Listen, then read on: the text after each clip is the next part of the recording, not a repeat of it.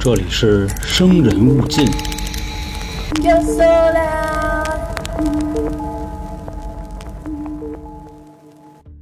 大家好，欢迎收听由春点为您带来的《生人勿近》，我是老航。节目的开头呢，还是提一嘴新米团的事儿啊，因为咱们之前那期节目也说过，主要为什么又说一遍呢？是因为这个恢复原价的这个事儿啊，如果不提前通知到位的话，到时候肯定有很多听众会不乐意啊。那意思我之前一分钱我听七段，现在你价格恢复了，你不告诉我啊，那你太不像话了。所以呢，还是有必要多说一嘴。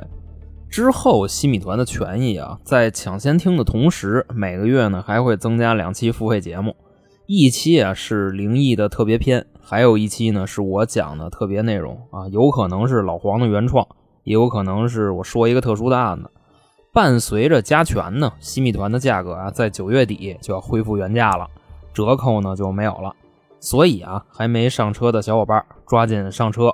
啊，现在这个价格呢，年费很合适啊，之后就不是这个钱了。另外，这个 iOS 用户啊，没有连续包月的问题，跟大家说一声怎么处理。点击我的头像进入西米团那个页面，然后呢，你把它分享到微信里边啊，你再从微信里进就有了。你看咱们这期节目上线的时间啊是九月份，在咱们国家呢，九月份也是非常威风的月份了啊。首先呢就是开学。其次啊，就是教师节。其实后边还有什么啊，九一八呀、处女座呀，反正就等等这些东西啊，我就强凑啊，咱凑上哪个说哪个。你看现在啊，日本这个十大变态案件，咱们已经说了五个了。今天呢，咱们说第六个。首先这个案子啊，为什么要现在说呢？就是跟学校有关系，而且啊，还不止一档的事儿。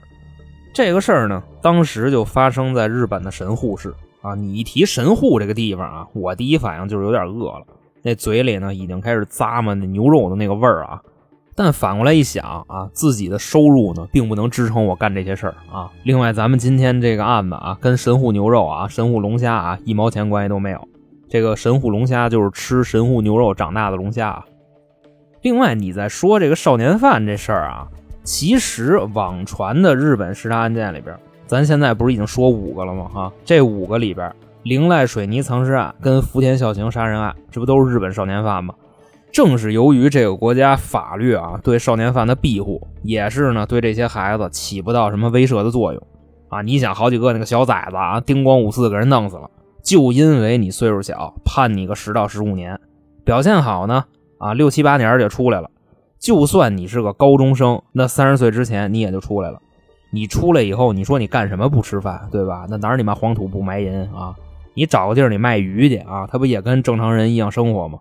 其实你像现在啊，咱们能听见的这些日本少年犯，也是被这些愤怒的媒体或者说日本的市民爆出来的。因为官方啊，他不可能去披露这些事儿。一个呢是出于对未成年人的保护，另一个啊也是怕传播出去，其他的孩子会效仿。那么今天咱们要说的这个啊，酒鬼蔷薇圣斗事件啊，这么中二的名字，到底是个什么样的事儿呢？咱们就把这个时间啊推回到一九九七年，重新呢回顾一下这个案子。在一九九七年的二月初啊，有两个日本小女孩，当时呢是下午的四点多，这俩小孩啊刚放学，手拉着手啊往家走啊，一路上有说有笑的。这会儿呢正聊着天呢，走着走着啊。不知道从哪儿就冲出来一个人，手里呢拿了一把橡胶的锤子，照着其中一个小女孩这个脑袋上啊就开始砸，咚咚咚。旁边那小女孩呢就吓傻了，小学生嘛啊，她哪见过这个呀？就站在原地不敢动了。大概啊六七锤子就下去了，把第一个小女孩砸躺下了。紧接着啊一回头奔这第二个走过来了，就拿着这橡胶锤子啊盯着他，就这么过来了。这时候呢，这小女孩反应过来了，啊，这现在这应该是要砸我了。刚才那一瞬间啊，就不知道发生了什么，啊，现在可能是反应过来了，啊，撒腿就跑。拿锤子这人呢，在后边就开始追。咱刚才说了啊，这俩小女孩才上小学，砸人的这个呢，反正岁数肯定比他俩大，那跑的呢肯定就比他们快，就是正常成年人的速度吧，没几秒就撵上了。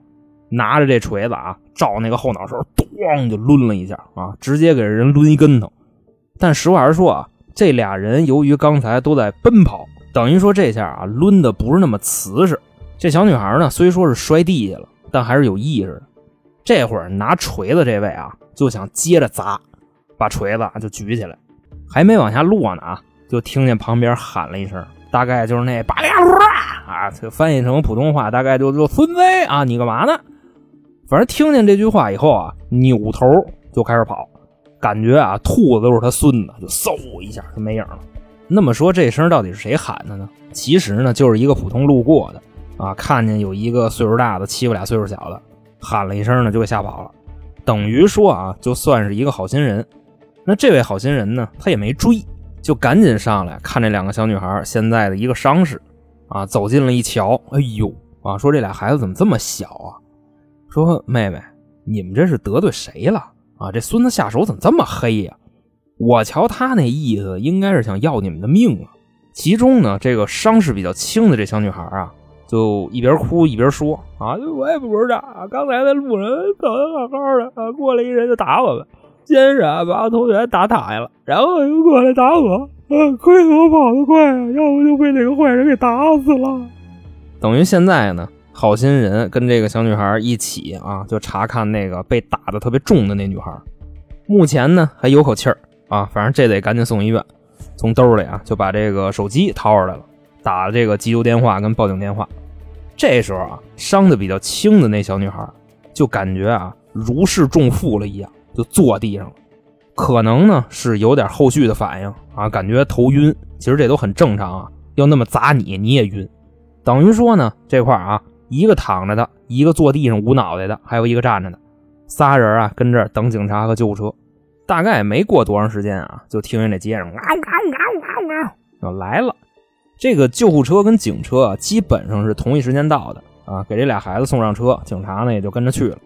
另外啊，好心人这块也是配合警察上那个警局做笔录去了。不过呀，他毕竟是后来的，提供的线索呢也确实没有什么价值。就说啊，看见有人用锤子砸这俩小女孩，自己呢喊了一嗓子给吓跑了。另外一边呢，这同行的警察跟这俩小女孩啊就到了医院。啊，伤的不重那位就跟警察说了，等于啊，就是我前面刚才说那堆啊，都来了一遍。后面呢，还有一个细节是什么呢？说袭击他们的这个人穿了一身蓝白相间的校服。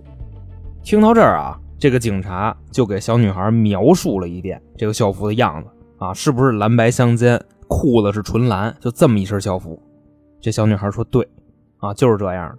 警察说那我明白了，这所学校啊。就在事发地的附近，啊，那名字叫什么？实话实说啊，我没看懂啊，可能是也没找着翻译，咱就姑且称它为啊，就这所学校啊，叫这个亚美德二中啊。另外，这个学校呢，还是一所重点学校，这个名声啊，肯定是没得说啊。那意思就跟咱们现在北京师大附、清华附就差不多一个意思。你要说啊，这个袭击小孩的是这学校的学生，那警察都有点不带信的。但是呢，他没办法。被袭击的小女孩啊，就这么说的，那就查查呗。啊，几个人呢就去了。另外再说这俩孩子一个伤势啊，伤的比较轻的那个啊，还能跟人正常的交流，就是有点轻微的脑震荡，基本上呢养一阵子就能好。另一个呢，过了几个小时也脱离生命危险了，但是呢被打成重度脑震荡了啊，反正得调养那么几个月。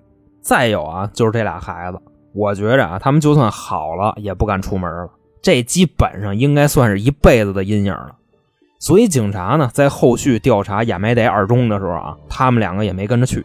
转过天来，警察呢来到这所学校啊，走到学校门口，刚要往里进啊，那大门关着呢。先是啊喊看门那老头啊，大爷大爷大爷大爷，哎，把门开开。这老头呢，听见外边有动静啊，背着个手就从传达室里就出来了啊，就那个老瘪犊子那样啊，都不带正眼瞧这几个警察的。可能也是因为啊穿的便衣，那意思啊，警察怕是打草惊蛇，所以呢就没穿着警服来啊。这老头就问他们说干嘛的？其中一个警察就跟他说啊，您好，老先生啊，瓦雷瓦雷瓦，这个神户 police 啊，就是我们是神户市的警察，有人报警说你们学校的学生在外边打架啊，给人打伤了，我们呢来调查一下。这老头呢一听是警察，立马就变了一人啊，哎呦，警官啊，I'm sorry 啊。来里边走，里边走啊！开门就往里让。这几个警察啊，刚要进还没进呢，就听见里边有人喊了一声啊，就全他妈的啊，都站那儿了。顺着这个声音的位置看过去啊，又过来一个老头，跟看门的这个老头啊问的是同一个问题，就你们是干嘛的啊？这几个大哥呢又说了一遍啊，您好，老先生啊，瓦雷瓦雷瓦神户普利斯，你们学校有人打架，给人打伤了啊，我们来调查一下。一样的词儿呢，就二来来了。当时呢，这几个警察里边有一人就问了，说不是你是干嘛的？就问这第二个老头啊，你是干嘛的？这老头啊就说啊，瓦雷瓦雷瓦 school king。就是我是我们学校的校长，就问警察啊，说你们想怎么查呀？这警察呢就说啊，您就让这个每个班的班主任稍微的配合一下我们，具体怎么查呀，咱们到时候再说。这校长就说不行，首先啊，你们的消息只是口供，另外啊，我看你们几位这个意思啊，挨打的应该是没跟着来，对不对？你看你们几个生龙活虎的啊，哪个也不像是挨打的呀？要真是你们挨打了呀，那也就别查了啊！几个挺大老爷们让初中生给揍了，那你有脸吗？对不对？等于说啊，被打的人今天也没来啊，那意思你们今天也指认不了。另外呢，你说让我们学校配合，现在不行。我身为校长，我得为我们学校的声誉负责，不能光听你两句话，你们就大张旗鼓的进来查啊！不可能，我们明年那招生率还要不要了？另外啊，也就是你们今天穿的是便衣啊，你们要是戴着那个大壳帽，开着那个警车，还没有直接证据啊，证明嫌疑人就是我们学校的门我都不让你进。就这几句话一出来啊，这几个警察全作瘪子了。为什么呢？人校长说的有道理，你没法拿兜里那个证去压他啊。其实呢，这跟国情也有关系。你像人家那儿保护少年保护的多好啊，是吧？人家那个小孩去犯罪去啊，去的不是监狱看守所啊，人去的是感化院啊。那意思你罪大恶极，先不制裁你啊，先感化你，感化的差不多就放了。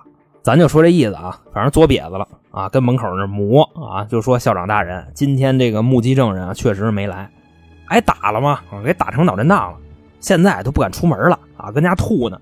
您看您能不能啊，就简单的让我们了解点情况。这校长就说：“别废话啊，不行，想查是吧？拿证据，先证明这是我们这儿的学生犯罪，然后你再进去查去。”这警察说：“我要有证据，我还用得着跟你废话？我就直接抓人了。”等于说两边啊，就这车轱辘话啊，就来回滚，在学校门口都没完了，大概折腾了得有四十分钟。警察走了，就一直啊，就这两句啊，想进去拿证据。我有证据，我就不进去了，我就逮人了。反正就这么两句。打上第四节课开始，一直干到啊有学生下楼报盒饭去。这警察呢也是实在没辙了啊，就走了。等于说啊，这个事儿的调查在当前阶段啊也算是搁置了吧，或者说陷入僵局了。后来啊，这个时间过了多久呢？差不多是一个多月啊。同年的三月中，警方呢又接到报案，说还是啊在放学的时间，一个小女孩背着书包往家走。突然呢，从后边就窜出来一个人，掏出这个橡皮锤子啊，开始猛击这小女孩的后脑。当时呢，据目击者反馈啊，下的是死手，把人打晕了之后啊，骑自行车跑的，在逃跑的路上又跟另外一个小女孩发生了碰撞，用小刀啊给这个小女孩也捅了啊，噗噗噗三刀啊，没扎车带啊，扎的是肚子。完事之后呢，骑着自行车绕了。等警方出现场的时候啊，两个受伤的孩子已经被送到医院了。等于说呢，这回警察又是两波啊，一波呢在现场调查取证，另一波啊也是追到医院去了啊，就看看挨揍的什么时候能醒过来。到了医院啊，一问大夫说这俩小女孩呢，有一个已经脱离生命危险了，另一个呢现在是重度昏迷。被刀扎的那个女孩啊，由于是没捅着要害，外加上那刀子啊也没有那么长。等于说这个命是保住了，另外一个被锤击的呢是死是活呀还不好说，就只能等着。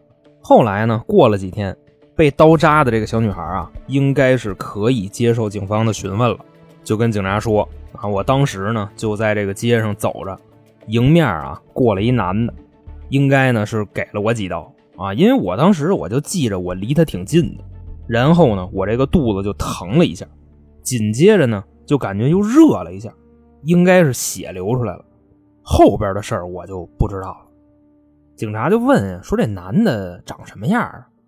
这女孩说：“没看清啊，就看见啊穿了一身校服。”警察说明白了啊，不出意外啊，这俩案子的凶手应该是一个人。那找呗。但是啊，由于之前校服所属的学校就他们那个校长记着吧，不让查，所以警察呢也懒得跟他掰扯，直接啊就给人撒出去，跟这学校附近啊就开始盘问了，看能不能收获什么有价值的线索。另外还有一个因素是什么呢？这警察呀也不觉着，就这凶手是这学校的学生。你就琢磨这事儿啊，咱们谁上学的时候啊，出去干坏事得穿着校服去。你除了说我跟人打架去啊，我跟人约了，我扬名立万去，那我肯定穿校服。但凡啊，你说今天我出去我踩人玻璃去啊，你会穿校服吗？反正啊，就一想到这儿，警察呢就没试图再往学校里查。大概呢就过了一礼拜啊。这第二次的案子就被锤击的这个小女孩，在医院确认了死亡。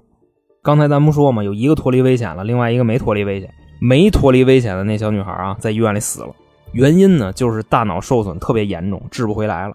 在这段时间里边呢，针对学校附近的调查啊，也是没有什么进展。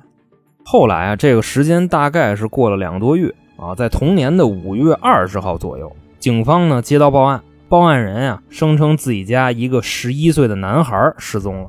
说这个男孩呢，起初是要去爷爷家玩，后来呢，这个家里人啊跟爷爷家确认根本就没来过。现在呢，已经失踪了好长时间了，所以让警察帮着找找啊。然后警察听见这信儿以后，就按照报案人提供那个消息就出去找去了。结果呢，也是什么收获都没有。到了五月二十八号早上，警方呢又接到报案啊，就说在这个亚麦德二中门口。发现了一颗人头，到了现场以后，证实啊，这个人头就是前几天失踪那个小男孩的人头，也是啊，兵分两路，几个人呢在附近取证，另外几个人啊就跑附近找去了，看能不能呢把那枪子也找着。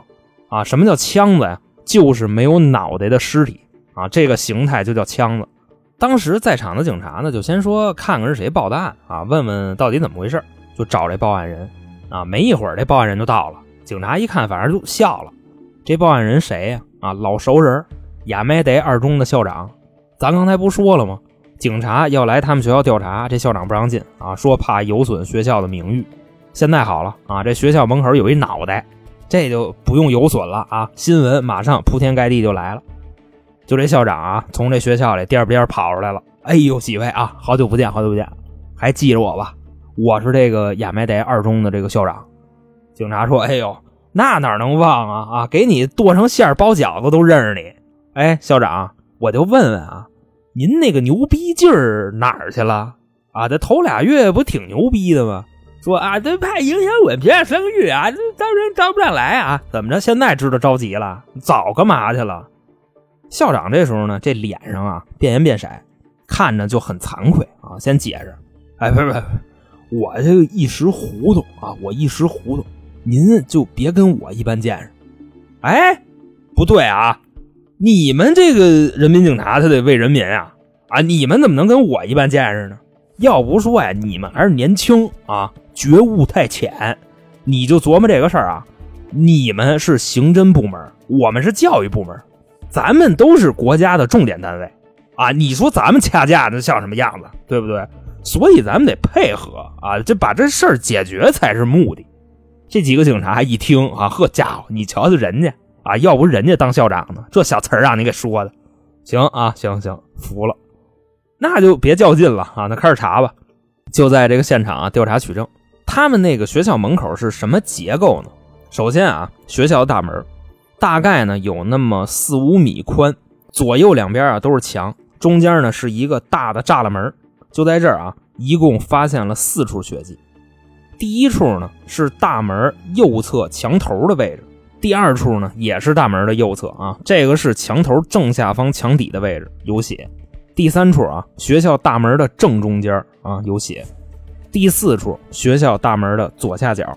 后来啊，这个校长就说啊，当时这个脑袋呀是他发现的，那时候呢差不多是早上的五六点啊，自己身为校长得以身作则呀，得早来呀。也是啊，跟这个老师同学比谁到的早，谁到的早，谁开门，谁点灯啊，谁捅炉子，反正就这意思。这校长呢，就这么一来啊，发现学校门口啊这个地上有一球，说这谁把东西放这儿啊？啊，就碍事儿。说那我给他扒拉一边去吧，就用脚给踢墙角去了。后来啊，这么一踢啊，发现还挺硬。说这是个什么呀？啊，我看一眼吧。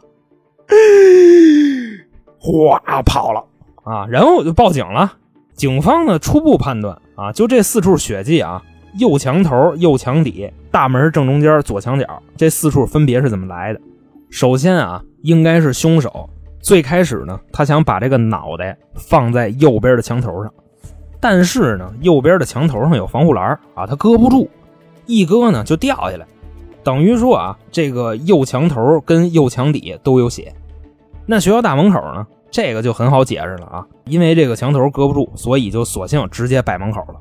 最后啊，左墙角的血迹就是校长把这脑袋给踢过去的。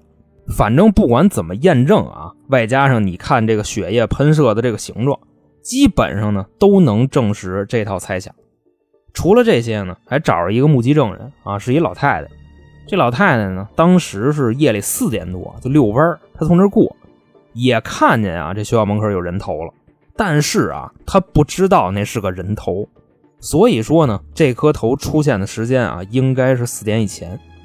现在啊，除了这个人头的位置，其实还有点别的。说这小男孩的头骨啊，还有被重击的痕迹，应该是啊被锤子就这类东西敲打过。另外说脖子这块啊，那个切口非常的整齐，应该不是一刀砍下来的，是慢慢拉下来的。再说啊，死者的这个嘴，左右两边啊，被人用刀子给豁开了，等于说这个嘴啊，现在就真的是，要是没耳朵挡着，能咧到后脑勺去。最牛逼的是什么呢？这颗头颅的嘴里头被人塞了一张纸条。这警察呢，把嘴掰开，打开一看，这上面还有字，写的是啊：“酒鬼蔷薇圣斗游戏即将开始，在座的各位缺心眼的警官们。”不要尝试阻止我，因为我只有杀人和目睹死亡，才能让我感到身心愉悦。只有死亡才能制裁这些肮脏的人类，同时也只有流血才能消除我成年累月的积怨。署名：酒鬼蔷薇。另外呢，在这个落款的地方啊，旁边还画了一个电风扇，就那么一个图标。这警察呢，把这个信啊用证物袋给装好了啊，当时气得不行了。直接在现场，这几个警察都开始嚷嚷了。就他们呀，就在那分析啊，这不就挑衅吗？当时旁边还有记者呢，啊，三说五说的，那么听了几耳的。基本上啊，这个事儿还没到中午呢，这新闻就已经爆出来了。另外一边啊，还有一波警察在附近搜索啊，就找这个人头配套的那尸体。结果啊，在下午三点钟的时候，就在学校附近的一座山上，发现了一个没有脑袋的尸体，啊，就是枪子。后来呢？这么一比对，这个是一套脖子处的切口啊，外加上一切的细节都没有问题，可以确认啊，就同一个人。警方呢就把这些东西啊就都给弄回去了。大概这个时间啊过了差不多有一礼拜。六月五号，神户市的一家新闻公司啊收到了一封信，打开这封信啊，署名“酒鬼蔷薇”，旁边呢还画了一个小电扇啊，反正直接就报警了。等警察来了呢，再一看这信，这信上写的啊，基本的内容是写给媒体的。首先啊，这个五年级的男孩就是我杀的啊，我叫酒鬼蔷薇。另外还有什么呢？三月份街头袭击那两个女孩一死一伤也是我干的。还有啊，二月份街头袭击两个女孩，但是呢，很遗憾这俩人没死啊，这票也是我干的。你们别看我下手的目标啊都是小孩但是呢，不代表我只会欺负小孩你们要是再出新闻 diss 我啊，我这礼拜我给你杀三个成年人，你们信不信？其实啊，媒体和警察在读这封信的时候啊，就信不信搁一边，反正生气是肯定的。但是呢，光气没用，你包括到了现在啊，这个案子的进展还是没有，就知道这个凶手啊，身高大概不到一米七，作案的时候呢穿校服。你这点线索上哪儿找去？另外，这个媒体是什么意思呢？啊，就玩命的发新闻，在谴责凶手的同时啊，间接的也在给警方制造压力，因为这玩意儿已经引起社会舆论了啊。那你这个破案，你肯定得努一努啊。那凶手不是说你们在 diss 我啊？我这礼拜我弄死仨成年人嘛，反正甭管真的假的啊，那这个新闻或者媒体那该发也得发。伴随着这个舆论愈演愈烈啊，当时警方这边是怎么干的呢？就算是没有线索了啊，你大海捞针你也得给我捞去。另外说啊，当时还找了这个非常权威的犯罪心理学专家啊，给这个凶手做画像。画像呢和这个口供相结合，得出来的结论是什么呢？就这个凶手啊是男性，身高呢不到一米七，虽说是穿着校服作案啊，这个年龄应该在二十岁到四十岁之间，并且说这个人啊有强烈的表达欲望啊，平时的穿搭应该是那种花花绿绿的啊，穿的跟个调色板似的。发型呢，应该也是那种比较张扬的。你比方说什么莫西干呀、这大卷儿啊啊，反正差不多就这么个意思。也是动员所有的警察上街就找这人去了，也就是找了这么一阵子啊。实话实说，并没有什么进展。当然，不光是强找啊，也会在这个案发地啊询问这个过路的人，就知不知道这事儿，看能不能提供什么线索。当时呢，就光笔录啊就已经做了上千份了。基本上呢，也就一直在警局那么扔着。后来啊，实在没辙了啊，说要不咱分析分析这点笔录吧？啊，你挺好的 A4 纸，到时候全给收破烂的了，反正挺心疼的。这几个警察呢，就跟那翻啊，一边翻啊，一边聊着天，一边就看这些笔录。他们拿这些笔录啊，不是说一人一摞那么拿着那么看，为了公平起见，怎么着呢？按发牌似的给他们那么发下去了，就你一张我一张，你一张我一张的。所以相邻的笔录啊，也都挨着啊，不是在你那儿，就在我这儿。当时呢，有一哥们就说了：“哎，我看见一人说认识这个被害人啊，就是那个五年级的小男孩。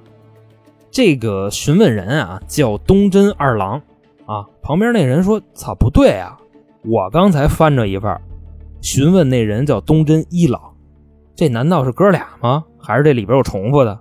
说那咱们对一下吧，就拿过来这么一对。”这个东真二郎啊，跟东真一郎确实是亲兄弟。被砍头的那个小孩跟东真二郎是同学，而且呢还经常去他们家。那东真一郎说不认识这孩子是怎么回事啊？而且啊，这个东真一郎还是亚麦代二中的啊，这是不是有点欲盖弥彰啊？不行啊，就查查他吧啊，没谱。说到这儿啊，这几个警察机灵一下子全起来了。啊，直接就把这个东真一郎的照片给调出来了，拿到那个被打的幸存者那儿去确认。人小女孩说了啊，就他就他，化成灰我都认识。这警察呢就说：“那咱抓人去吧！啊，这多简单的事儿，走吧。”旁边那警察就说：“你说你先等会儿啊，现在呢这个证据不够，就被害人指认啊，这点证据肯定是不够摁死他的。因为咱们都知道啊，这个人证是很容易翻的，所以啊，咱们还得有物证。”他之前不是给那个新闻台写过恐吓信吗？外加上咱从脑袋里抠出来那纸条，你琢磨这事儿啊？咱呀，先上他们学校啊，找他们老师，看能不能啊把这个嫌疑人的笔记给拿到，然后咱们比对一下。你等拿到了这些东西啊，怎么着都好说。另外啊，就那个画像那位啊，犯罪心理学专家啊，那明天让他上后勤报道去，说正好最近缺一扫地的，他也就别干了。这几个警察呢，也是说干就干啊。后来到了第二天，就直接去他们学校了。那时候啊，正赶上是放完暑假回来开学，差不多呢是九月份了。警察呢就跟他们老师说啊，看有没有东真一郎写过的东西，就作业呀、笔记啊什么的，说我们要看看。老师呢就跟警察说，哎，还真有，这不是刚放暑假回来吗？啊，有交上来那个暑假作业，给你们瞧瞧吧。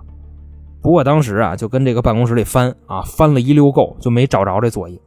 其实啊，刚才说话的这个老师啊，是他们班的数学老师。后来呢，就问班主任说这些作业去哪儿了。这班主任啊，脸上的很惭愧，就跟警察说啊，我把那些暑假作业我卖给收破烂的了啊，主要是太多了，我也懒得判，所以呢，我就给倒了。这警察呢，这会儿说，那你卖给哪个收破烂的了？说那我瞧去吧。这班主任就说：“就从这学校出去往南走一百米啊，那儿有一摊儿，这收破烂的天天就跟那儿待着。说你们就过去吧，没准就能看见。”这警察的听老师的就去呗啊，一边去一边骂街，说：“你瞧见没有？现在这孩子这寒暑假作业留这么些个啊，有的孩子就写完作业得哇哇哭。你瞧见老师没有啊？这就是个别的害群之马，拿这个作业当破烂卖。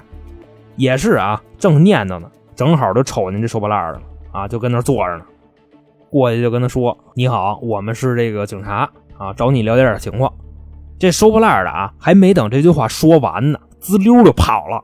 这警察赶紧就在后边追呀，啊，一边追一边喊：“给我站那！”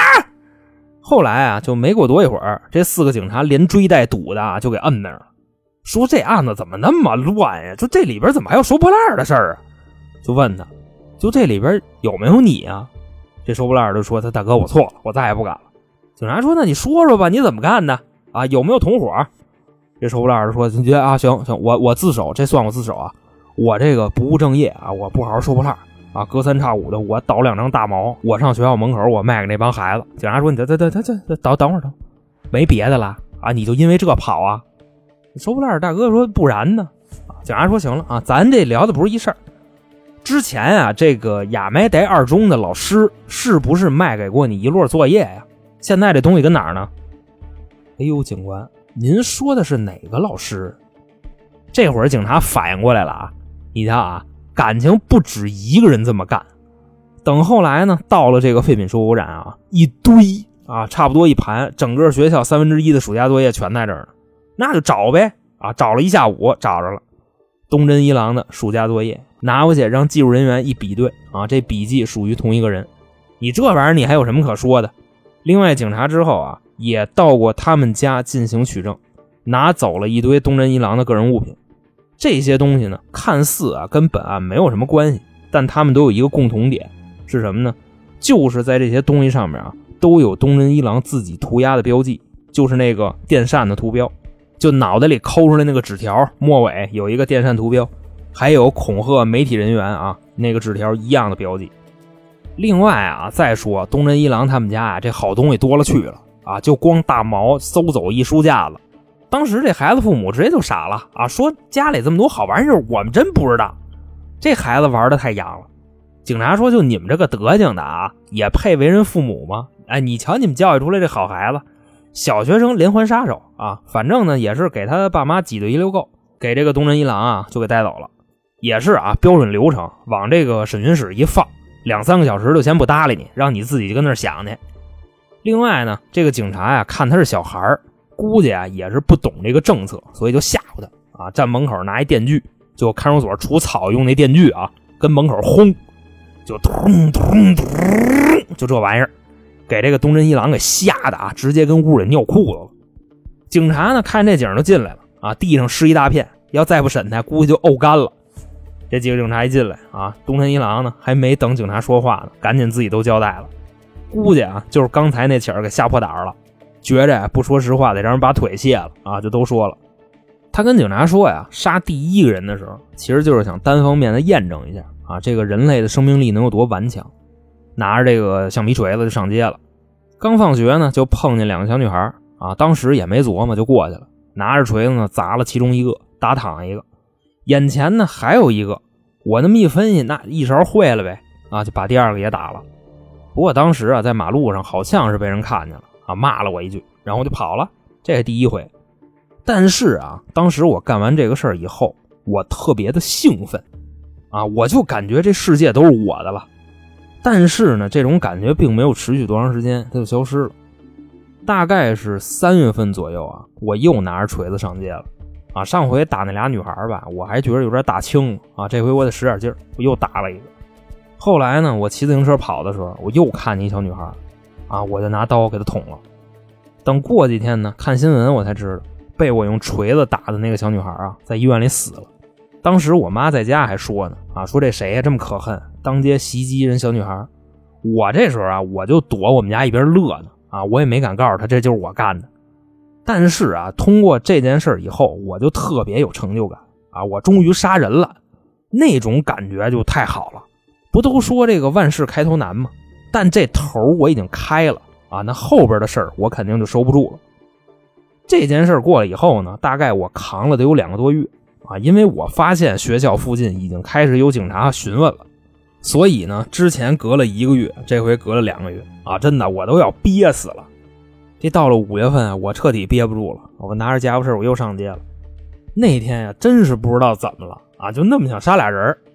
走着走着啊，就看见我弟同学了，我就跟他说：“哎，弟弟，嘛去呀？”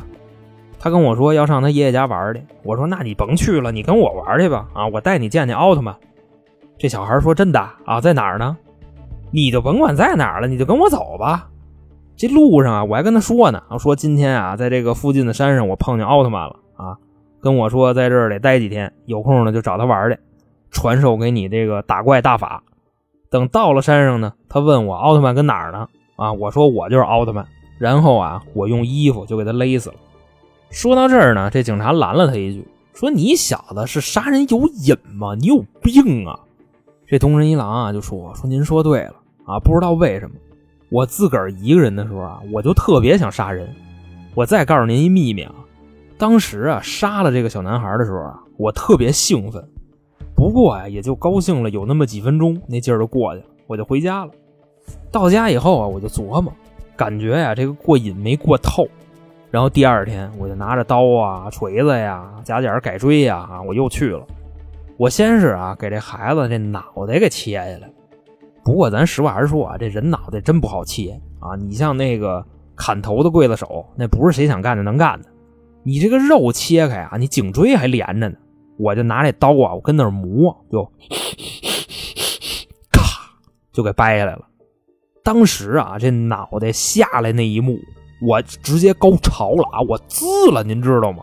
弄一裤子，外加上啊，那天我出门我也没带纸，我拿这个树叶子我擦的，赶上这旁边啊还有棵松树啊，我那片树叶子我也没仔细瞅，我使劲啊，我这么一捋啊，差点没要了我这狗命。然后我就收拾东西我走了。哎，对我把那脑袋我也带回去了啊！当时呢，我就放在我屋里。反正呢，那眼睛我也给它扒开了啊！天天跟屋里，我就跟这脑袋犯照。后来啊，我就嫌这脑袋太埋汰了，我就拿水我给它洗了。晚上呢，等我父母回来的时候啊，我不能让他们瞅见，我就把这个藏我们家天花板里了。大概呢，也就过了那么一两天啊，我发现这东西有点味儿。你死尸都会烂嘛，脑袋也一样。我就把这脑袋呀放我们学校门口。开始呢，我是想放那墙上啊，但是它又搁不住。老往下掉，我就给扔这个大门口了。然后呢，我把这个写好的纸条就塞这脑袋嘴里了。我当时啊，我也是，我在这个远处我看了半天，但是啊，这个大夜里实在是没有人啊，我就回家了。本来想着说啊，第二天看看这个老师和同学的反应，谁知道啊，我还没来呢，你们就先来了。警察说：“你要说到这儿啊，我就想起来了。”你那个信上啊，落款叫“酒鬼蔷薇”，这是什么意思？这东仁一郎就说呀：“那个是我的神明。”警察说：“我怎么没听说过呀？是不是邪教？”东仁一郎说：“不是，这个神明只有我知道。”啊，警察说：“那意思就是你造的呗？那你给说说啊，这个酒鬼蔷薇圣斗是什么意思？就杀人吗？”他说：“没有那么简单啊，酒鬼蔷薇圣斗，酒是酒精。”鬼是厉鬼啊，蔷薇是花圣是圣徒，斗是斗争，这个就是我信奉的神明。不管你们信不信啊，这个是真灵。我每次做完案啊，我都会跟我这个神明我进行一个汇报，我告诉他我今天我干嘛了啊，我杀谁了，然后请神明去保佑我。反正呢，头两次你没逮着我啊，这就是神明在保佑我。警察说：“那你现在你让他过来啊，我见识见识，给我们都弄死。”然后你就逍遥法外了，你这神明多灵啊！我等着你啊，你请神明吧。